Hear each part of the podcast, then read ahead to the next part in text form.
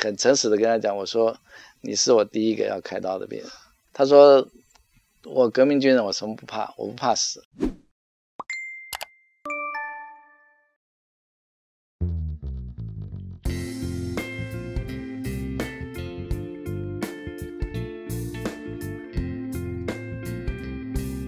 那第一次真正主刀这个手术的时候，事实事实上我那时候是总医师，总医师我还没当主治医师。那个时候是逼不得已做的，为什么？因为那个时候我第一次要做的时候，没有人可以帮忙啊。但是有个病患他需要动这个手术，那记得很清楚，他是一个中效手术，就是要换主动脉瓣膜，同时还要做一个冠状动脉绕道啊。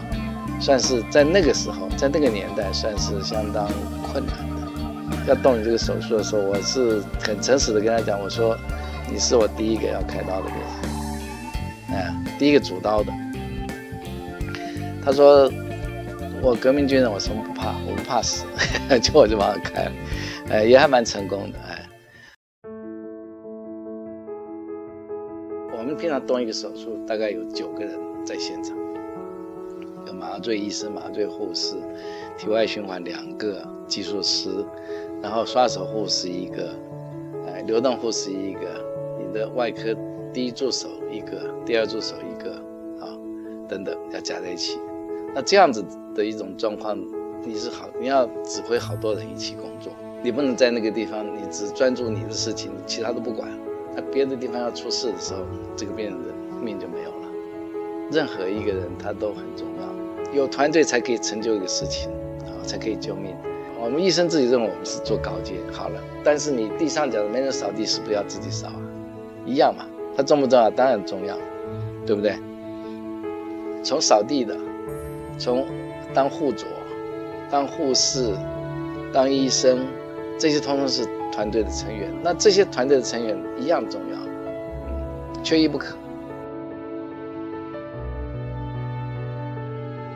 所以，我现在当这个院长的话，我主要目的也是希望把这个把这个医院提升，啊，呃，甚至于还服务更多的患者，除了国内之外，国外国外的一些患者也可以到这边来就医，啊，呃，医院的本身不是为了赚钱，啊，那我们医院本身应该应该这么讲，应该说是同时要照顾外部顾客，也就是患者，内部顾客也要照顾。你没有把自己的员工照顾好，那他怎么去照顾病患？当然，在医德方面，我们也希望。我们的工作人员啊，不是只有医生哈，其实包含到护士、其他人员，能够把这个患者照顾得很好，不是只有治疗他的疾病，在心理方面啊，心理层面也很重要。病人本来就是已经是呃心心情已经是七上八下的，对不对？已经很担心了。那到这个地方来，他可以安心的在这边接受治疗。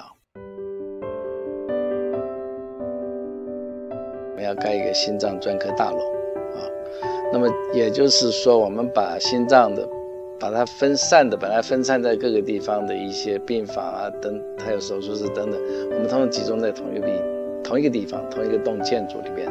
那这样的话可以提供更好的服务。那么当然，这个大楼也会同时也会有一部分拿来做国际医疗啊，服务的这种品质一定要够，要不然别人大老远到这个地方来接受治疗，那他。呃，一定是寻求比较高的品质才会过来，所以这方面我们一定也是要，在这个时候啊，在这个做国际医疗的时候，一定要能够，呃，要做到这种程度才行，要不然你做国际医疗是骗人的。我们小时候，我小时候也没想到会当医生，也是，呃，误入这个是不能说歧途嘛，就是也就是，就是命运的摆布，你就走到这里。就走到这个走到这个医生这条路是好是坏不一定，哎，但是人生没有后悔的机会。